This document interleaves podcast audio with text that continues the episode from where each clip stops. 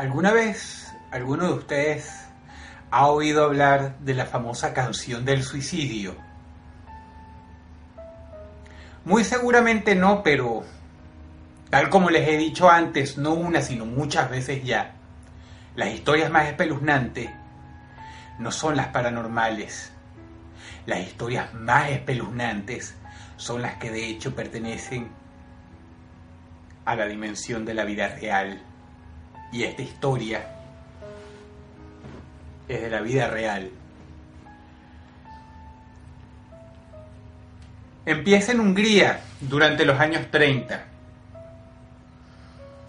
La Gran Depresión no solamente afecta a los Estados Unidos, sino también a Europa. Además, se respiran climas de guerra, de lo que de hecho sería el conflicto bélico más sangriento que tendría jamás la humanidad, que el hombre tendría el disgusto de conocer. Y por si lo anterior dicho no fuera poco, pasa y resulta que allá en Europa lo veían venir con mucha anticipación. Y eso, tomado de la mano con el deslave de la clase media, el hambre, la miseria, el terror, el miedo, el pánico, hacían de la vida muy gris y muy mísera. Fue entonces cuando un compositor de la mano de un poeta compuso una canción. Era muy bonita. Y como en aquel entonces la competencia musical no era ni por asomo tan grande como lo es hoy, su obra en conjunto no tardó mucho en salir a la radio. Fue el principio de una serie de eventos aterradores, por no decir más. La famosa canción de este dúo, hasta entonces desconocido, ocasionó una ola de suicidios. La policía sí lo supuso porque la última pertenencia encontrada en manos de muchas de las personas que se quitaron la vida, incluso de maneras tan variopintas como tomar una navaja de afeitar y cortarse la propia garganta, era un disco al lado emitiendo sonido blanco y que contenía la dichosa canción. Algunos incluso se habían tomado la molestia de escribir la letra en una hoja de papel. Alrededor de toda Hungría se registraron 17 suicidios reales y en todos había algo que equiparaba e igualaba todas estas muertes desafortunadas. En algún lugar no tardaba en aparecer la dichosa canción.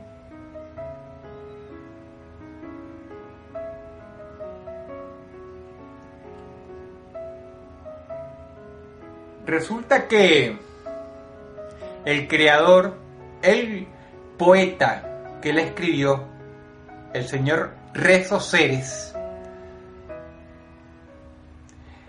la había compuesto inspirado en una novia suya que se quitó la vida. Este evento lo marcó muy negativamente. Al menos eso cuenta la leyenda tras esta canción.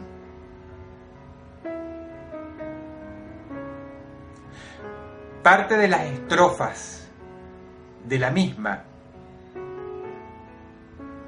están compuestas a partir de la última carta que dejó esta mujer antes de quitarse la vida.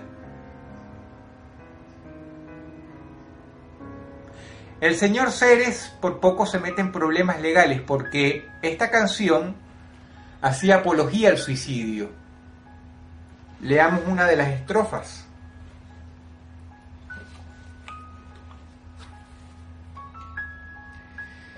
Triste es el domingo, entre las sombras lo paso entero.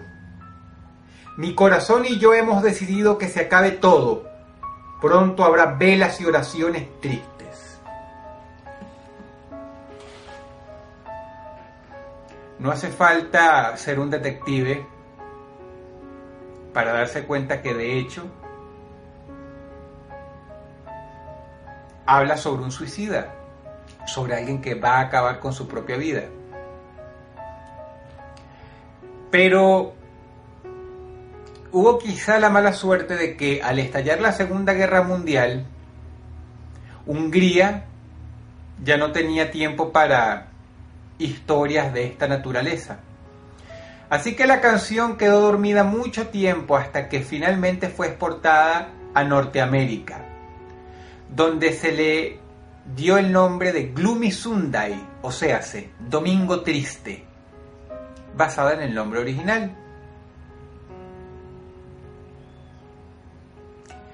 Si ustedes pensaban que dentro de la realidad tenebrosa de esta historia, esos 17 suicidios eran una coincidencia de cara a que la canción dichosa se encontraba cerca o en algún lugar o en algún formato de las víctimas, digo, por ser una música popular en un país pequeño, Cualquier duda se disipó luego cuando Gloomy Sunday volvió a causar una oleada de suicidios en masa, esta vez más de 50.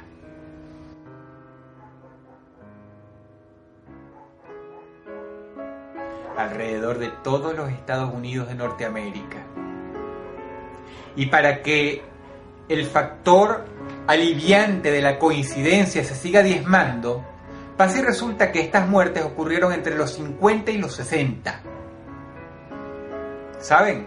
Esas décadas, las más prósperas que ha visto jamás los Estados Unidos. Su bautizo como una gran superpotencia, la más dominante de todas.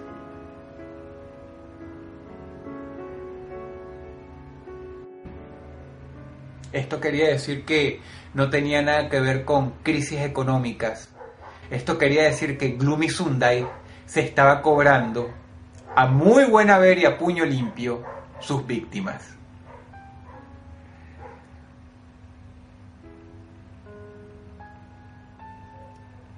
Gente que se cortaba las venas,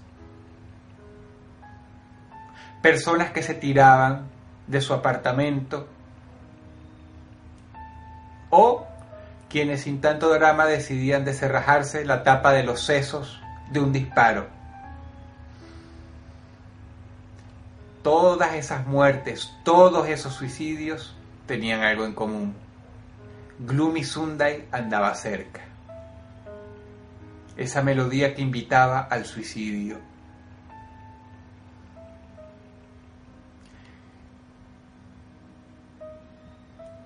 Muchos psicólogos en aquel entonces recomendaron encarecidamente a las personas no escuchar esta pieza musical en una lengua que lo pudieras entender. Es preferible escucharlo en húngaro a escucharlo en inglés, donde tú puedes entender la tonada, puesto que ellos están convencidos, o por lo menos los que abarcaron este tema están convencidos, de que si la escuchas teniendo un mal día, puede deprimirte muchísimo. Esto no es ficción. Por algo muchos psicólogos desaconsejan encarecidamente escuchar tango cuando uno está deprimido.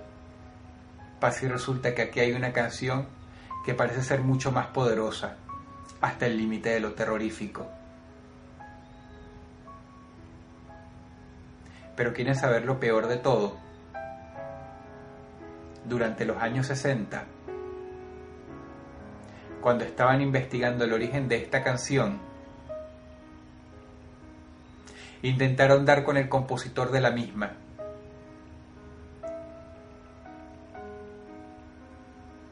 El compositor los llevó al poeta, pero lamentablemente ahí terminó todo porque se dieron cuenta de que el señor Ceres se había suicidado hace tiempo.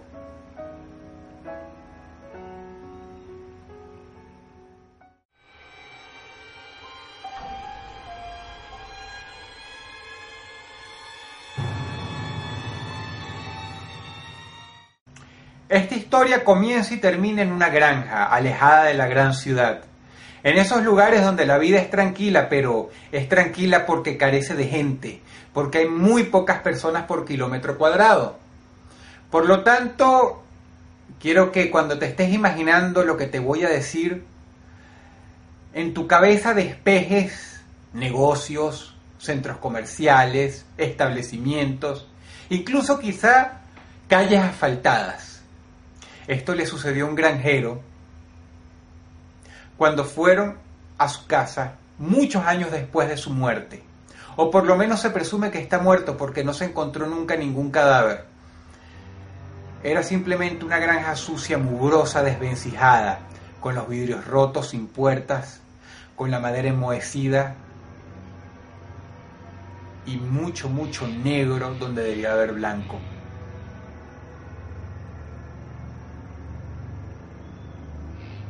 En este lugar muy polvoriento encontraron una carta suya. Y esta horrible historia, hasta el día de hoy, no se sabe si fue verdad o simplemente un mito urbano. Pero quienes la cuentan aseguran que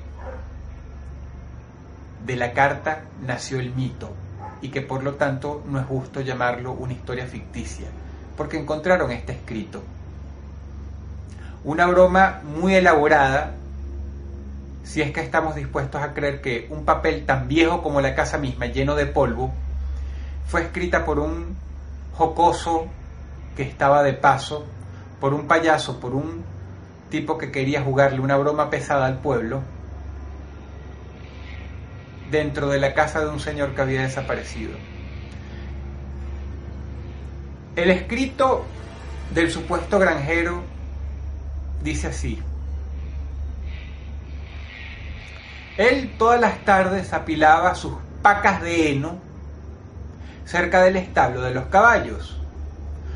Lo recogía, lo trabajaba y finalmente él mismo creaba sus propias pacas, las cuales dejaba apiladas muy ordenadamente, como debía ser la vida en el gran campo, cerca del establo de los animales que consumían ese alimento. Hasta que un día el granjero vio que alguien agarró todas las pacas que él había apilado tan trabajosamente y no es que se las había robado, si se las hubieran robado hubiera sido mucho mejor, mucho más tranquilizador. Simple y llanamente las había alejado unos 20 metros de su casa y las había puesto desperdigadas una al lado de la otra, separadas por unos 10 o 15 metros de distancia. Ya no estaban apiladas, ya estaban todas en el suelo, ordenadamente puestas. El hombre se perturbó muchísimo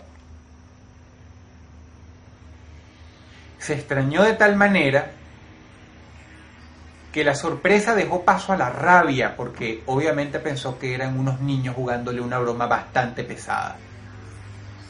El hombre pateó la puerta, bajó por las escaleras, gritó y volvió a tomar sus pacas de heno trabajosamente porque eran muy grandes, no pesadas pero sí grandes, y una por una las volvió a poner exactamente como estaban antes, cerca del establo, jurándose a sí mismo que si agarraba a esos niños, los iba a tomar de las orejas, les iba a obligar a confesar y simple y llanamente los iba a escoltar quizá a punta de escopeta a la casa de sus padres. Pero el hombre se hizo a sí mismo una falsa promesa sin saberlo, porque al día siguiente y sin darse cuenta, incluso viendo por la ventana antes de acostarse varias veces, las pacas habían vuelto al mismo lugar de antes, pero con una diferencia. Esta vez estaban separadas por unos 30 metros una, de una tras otra, desperdigadas a lo largo de su terreno, de su propiedad y un poco más lejos que el día anterior. Bueno, El hombre obviamente pensó lo mismo, pero esta vez con mucha más ira, con mucho más coraje, porque eran unos payasos adolescentes, unos imbéciles, unos pubertos quizá, que se las habían agarrado con él. O por lo menos eso pensó. El hombre volvió a recoger sus pacas de heno y en un trabajo que le costó casi todo el día, las metió en el establo donde estaban los caballos y los cerró con candado, pensando que los niñitos no llegarían tan lejos como para romper un candado para volver a repetir la broma. Así que tratando de tranquilizarse un poco con la leche de la noche, que tomó para irse a dormir, este señor cuenta en su, en su carta que finalmente, estando tranquilo, se dio un baño y se echó.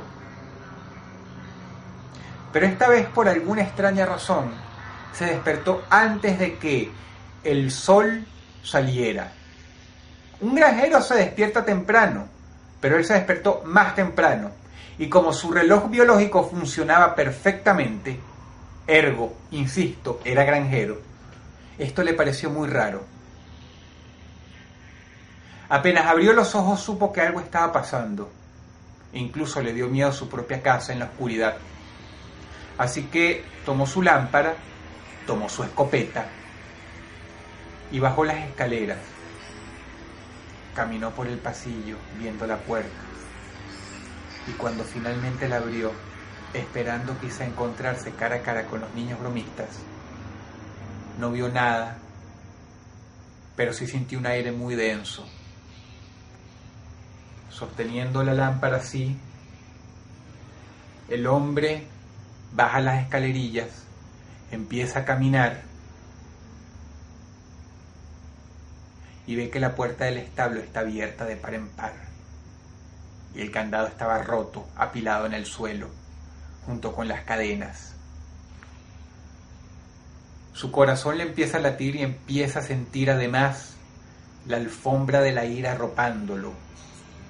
Ira que se difumina casi de manera mágica cuando se da cuenta de que sus caballos están todos encabritados,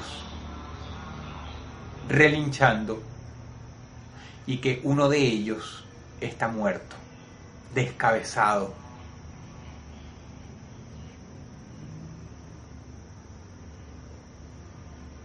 Apenas se da cuenta de esto, no cuando ve el cuerpo, sino cuando la sangre, mezclada con el heno, bien pastosa, le llega a los tobillos. Su animal está muerto. Había sido masacrado de una manera terrible. Y quieren saber otra cosa. ¿Ustedes se acuerdan de las pacas de heno de las que les hablé antes? Habían vuelto al lugar previo, una al lado de la otra,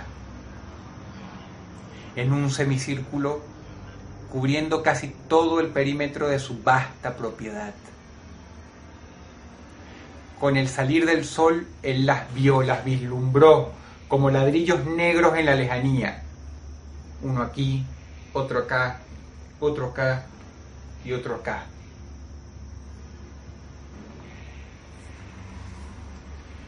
El hombre casi se pone a llorar del miedo, por lo menos él no tiene problemas en admitirlo.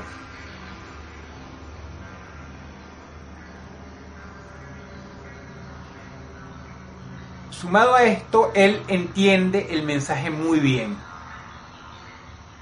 Sea quien sea que estuviera haciendo lo que anteriormente creyó que era una broma, no le gustaba que deshiciera su trabajo Así que el pobre hombre aterrorizado y con miedo de dejar su propiedad porque quizá iban a matar a sus otros caballos, y si mataban a sus otros caballos, un granjero en los tiempos de antes se moría sin sus animales, decidió quedarse en su casa, escopeta en mano. La policía andaba muy lejos y no tenía teléfono. Ya habrán entendido que esto sucedió hace mucho tiempo.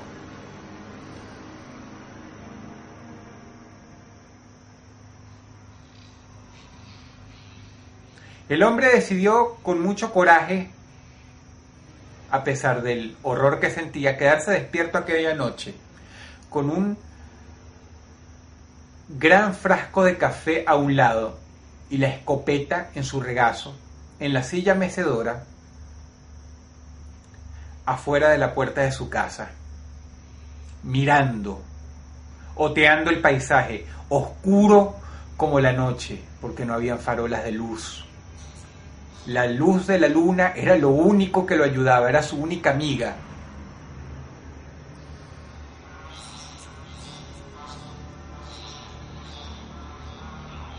La medianoche, la una de la madrugada, y ese pobre tipo describe que hacía muchísimos años que no se quedaba despierto hasta tan tarde. Hace falta que se los repita, es un granjero. Las 2 a.m., las 3 a.m. y finalmente lo ve. Escucha cómo los arbustos se sacuden allá a lo lejos, muy a lo lejos. Y nota que algo que él describe como una especie de mantis gigante, algo muy delgado y muy muy alto, calcula él de unos cuatro metros, se asoma, mirando hacia la casa. Puede ver los dos ojillos brillando como los de un animal.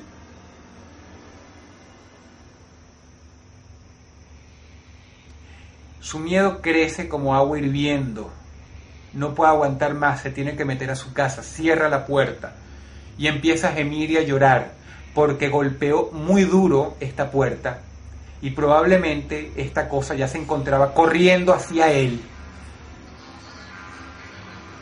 con intenciones de despedazarlo porque simplemente lo había visto. Afortunadamente el hombre estaba equivocado. Trató de ver por las ventanas y sí, la criatura estaba allá afuera. No lo podía ver muy bien, pero describe que era delgado y que parecía una especie de animal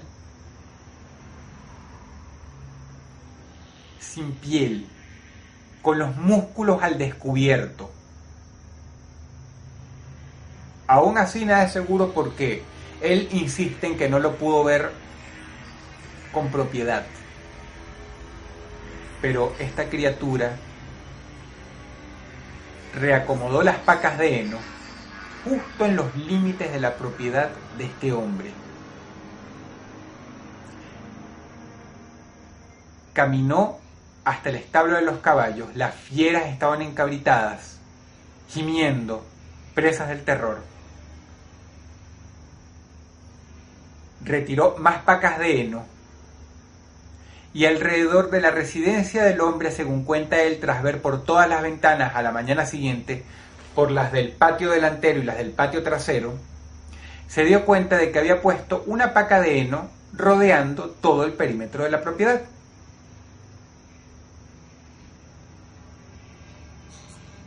Y fue entonces como a la mañana siguiente cuando él reunió el valor de salir, quizá apoyado con alivio por sus propios animales que estaban allá en el establo, él supo que la criatura lo estaba viendo entre los arbustos. Y entonces entendió. Se había convertido en la mascota de algo horrible. El hombre hizo experimentos, por ejemplo, dejó ir a todos sus caballos, a los cerdos, a las gallinas. Se fueron corriendo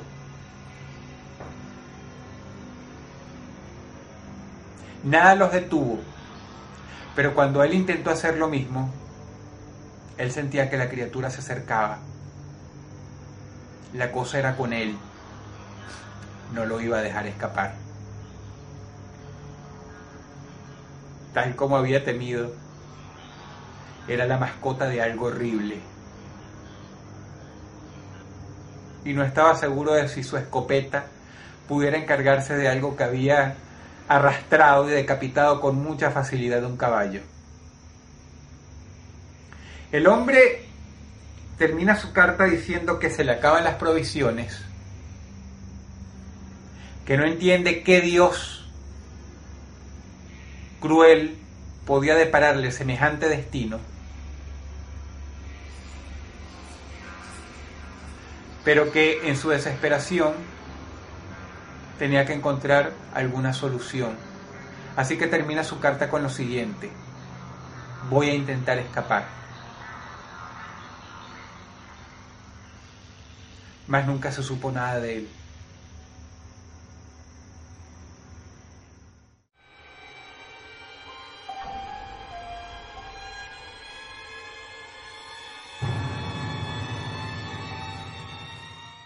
Yo estoy completamente seguro de que no hace falta rebuscar mucho para encontrar historias oscuras sobre Disney. Ese paraíso, ese reino de los niños, de la infancia, de la pureza, de la juventud. Son especialmente esos sitios, esos pequeños imperios de nobleza, los que ocultan las historias más oscuras, más negras, más hórridas. Y yo sé que mientras me escuchan, Nadie se sorprende por esto. ¿Por qué? Porque es típico. Este mundo es muy cruel. Y a veces aquellos que se supone son los guardianes de los más pequeños o los guardianes de todo aquello que es puro, bueno, honesto, correcto, son los que nos traen mayores decepciones. Son el diablo disfrazado. Yo sé que tú has escuchado una historia así. Yo sé que tú estás familiarizada o familiarizado con este ejemplo que acabo de dar, tú sabes que la vida le juega a la gente bromas así, bromas crueles, bromas irrecuperables. Pero esta historia, a pesar de que se reporta como real y es quizá la leyenda urbana más oscura y más hórrida que tiene Disney, no es culpa de nadie más que del propio creador de la empresa, el señor Walt Disney.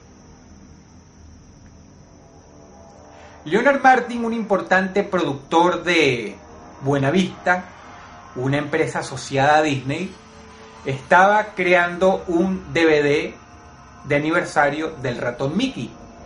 Iban a reunir más de dos horas de material inédito de la mascota por excelencia no solamente de esta corporación, sino del mundo entero. Ustedes se podrán imaginar que la sala de los rieles y las viejas latas, latas es ese envase redondo de aluminio donde se esconden las películas de antaño. De Disney, el lugar donde Disney guarda todas sus viejas películas, todas sus viejas creaciones, todas, desde los largometrajes hasta los cortos, debe ser un lugar muy grande, muy vasto, muy profundo. Así que habían echado mano de este sitio y habían recolectado un material. Y en uno de estos trabajos que a buena vista parecía mm, insignificante, era el ratón Mickey de los viejos tiempos, ese que era apenas una bola sobre otra con dos orejas, las más antiguas, con esa estética en la que él sale manejando un bote y Pedro el Malo le causa problemas, bueno, más o menos de esa época, más antiguo todavía. Salía el personaje caminando por una ciudad, una ciudad monocromática que se repetía, el fondo se repetía muchas veces, era un parquecito con una banqueta, un árbol y edificios. Y el ratón Mickey caminaba silbando. El señor Leonard Martin calificó esto como basura, así que no hacía falta ponerlo en el DVD. Sin embargo, era una obra primeriza del maestro en persona, del señor Walt. Obviamente esto no se podía tirar, esto había que preservarlo. Pero, ¿cuál es su sorpresa? Que cuando él mismo se toma la tarea de digitalizar todas las películas, todo este material antiguo, se da cuenta de que aquella en la que el ratoncito sale caminando y que él pensó que era un corto insignificante del maestro, no duraba tres minutos como suponía el riel, como suponía la cinta sino que duraba nueve. al digitalizarlo en el programa de edición apareció una larga pista en gris.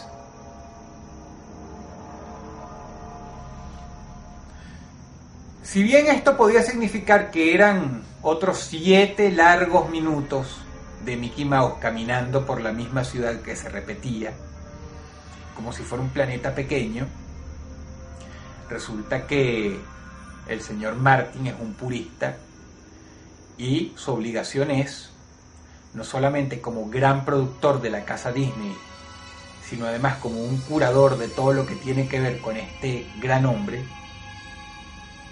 se pone a ver el largometraje. Desde el principio era exactamente como él lo había dejado, Mickey caminando a través de un parque con una banqueta, florecitas, grama, un árbol y edificios detrás que se repetían y se repetían. Pero lo que era una agradable y repetitiva melodía, después del tercer minuto, que es cuando él había terminado de ver la antigua película en la cinta vieja, se convertía en una serie de gritos tan horribles que el mismo hombre recuerda que tuvo que tomar el control remoto y bajar el volumen, que él bruscamente se quitó los audífonos. Gritos. No era sonido blanco, eran gritos superpuestos, como si fuera un asilo mental como si fuera una enorme sala de torturas, gritos, y Mickey Mouse seguía caminando. Pero a los gritos se sumaba otra cosa extraña. Mickey Mouse empezaba a sonreír de tal manera que su boca se hacía enorme, de oreja hasta oreja. Y llegaba un punto en que esta sonrisa se hacía no solamente mórbida, sino obscena, gigantesca, asquerosa. Hasta el punto que su cabeza parecía deforme, con más boca que cráneo. Y ustedes se podrán imaginar que las animaciones en aquel entonces eran mucho más descriptivas que las de hoy. Incluso algunos dicen que eran mucho mejores, porque las de hoy son a computadora pero en aquel entonces eran artesanales, se hacían a mano, por lo que los detalles eran mucho más ricos. Y del rostro de Mickey empezaban a emerger arrugas, arrugas, arrugas, patas de gallo alrededor de los ojos, y más arrugas y más arrugas, hasta que su nariz se convertía en una especie de tornillo grotesco de carne arrugada, con una asquerosa sonrisa y como si el ratón se estuviera muriendo de manera súbita, sus ojos se hacían blancos, echándolos hacia arriba, hasta que los globos oculares desaparecían y quedaban huecos, negros. La sonrisa se mantenía, las arrugas también, los gritos de fondo, Nicky no tenía ojos y seguía caminando. El señor Martin supone que en ese momento su rostro debió haber sido una mueca incomprensible de disgusto. Su mente estaba en blanco y su corazón latía a mil por hora. Estaba aterrorizado, porque además el escenario en el que estaba Mickey se empezaba a desfigurar. El árbol ahora estaba completamente marchito, como si hubiera sido quemado, y la banqueta del parque volaba alrededor de toda la hoja de animación. Los ángulos se hacían imposibles. Los edificios estaban completamente quemados, pero no quemados como en Disney con llamas alegres, con sonrisas y ojitos, no. Estaban en ruinas y gritos y aquel personaje horrible y casi irreconocible caminando ahí. El señor Martín paró la cinta, iban por el minuto 7.50, todavía quedaba un minuto entero con 10 segundos. Se levantó, se disgustó mucho, no podía explicarlo, y llamó a su asistente de confianza. Él, como una persona madura y muy adulta, ya mayor, decidió que no tenía que seguir viendo. Pero su asistente vio el largometraje, con la diferencia de que él sí lo vio completo los nueve minutos. No se sabe qué pasó después, pero Leonard Martin prohibió terminantemente la difusión de esta obra. Se apropió de la lata con la cinta original, no se sabe dónde está. Y de las copias digitales no quedan nada. Se dicen que han despedido a varios empleados de Disney, no solamente porque uno una vez trató de distribuir esta animación como algo raro, Se dice por ahí quizá para desacreditar a este empleado que intentó venderlo en eBay.